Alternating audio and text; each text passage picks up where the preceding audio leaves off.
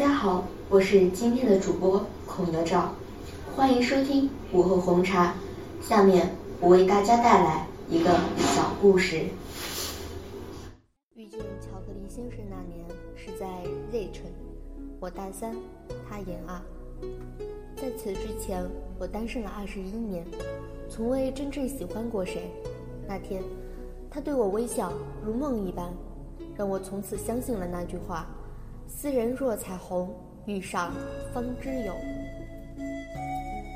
那个漫长而难熬的考试中，我每天都早起去占领图书馆自习室的同一个位置。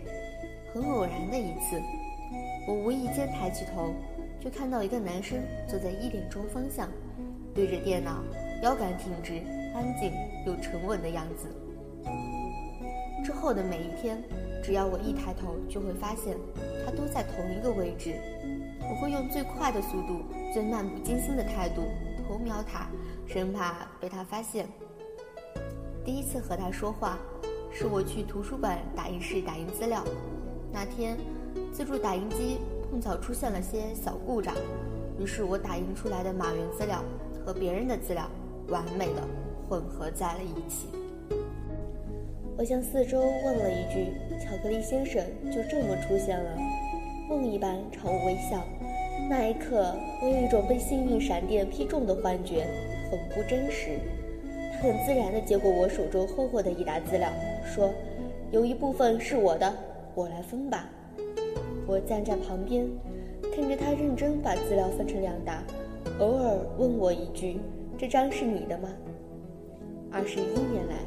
我第一次体会到了什么叫做心动，紧张的连一个“是”字都没有说清楚。他很自然地问：“你本三吗？考马原？嗯，大三了。你呢？我研啊。”几句闲聊，结束于一句“考试加油”。我从来不是一个相信一见钟情的人，我觉得那样的爱太肤浅。但他跟我讲话的那一刻，有一种来势汹汹的情感贯穿我的血脉。在完全不了解这个人之前，只想说“我愿意”。原来有一些冲动不是肤浅，于是就这么喜欢上了一个人。他被发现之后，我不敢再用余光看他，只好盯着他那个方向的地板看。所以很久很久之后。我都清晰地记得他那双蓝白色的耐克鞋子的样子，记得他总是微微交叉的双腿。那个夜晚，我辗转难眠，一整个晚上都在浮想联翩，就这么躺在床上，幻想完了他的一生。认识他的第四天，我心里已经计划好，在晚上离开的时候，边走边主动跟他讲话。顺便要到微信号，可还没等到晚上，下午离开图书馆去吃晚餐的时候，刚好下雨了，我刚好伞丢了，他刚好从外面回来，与我擦身而过。我往前走，他从后面追上来，伞借给你吧。电视剧的情节看起来俗套狗血，生活却远比电视剧还俗套，也更精彩。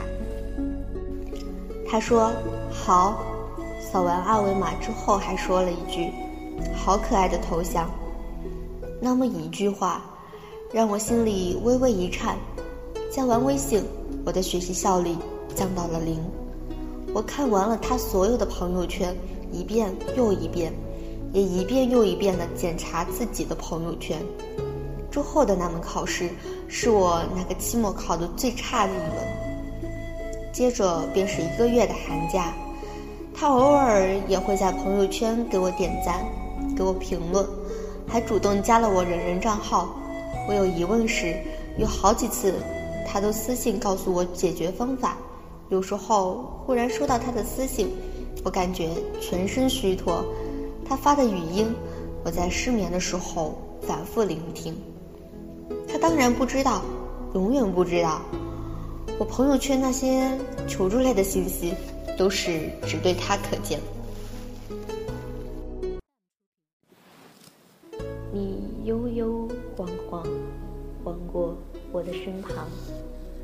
恰好的荣光洒在你的脸庞，若一朵盛放的格桑。谁应允你插秧，在我乱跳的心房，插一朵金色的麦浪，沙沙作响。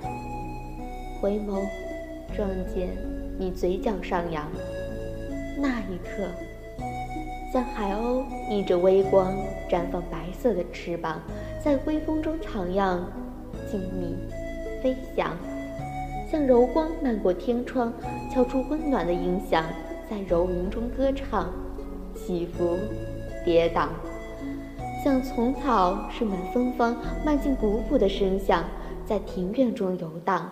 花溪推扫，你的眸看着前方，前方的他群雀飞扬，我眸中的你嘴角上扬，不知是谁放光着泛起了泪光。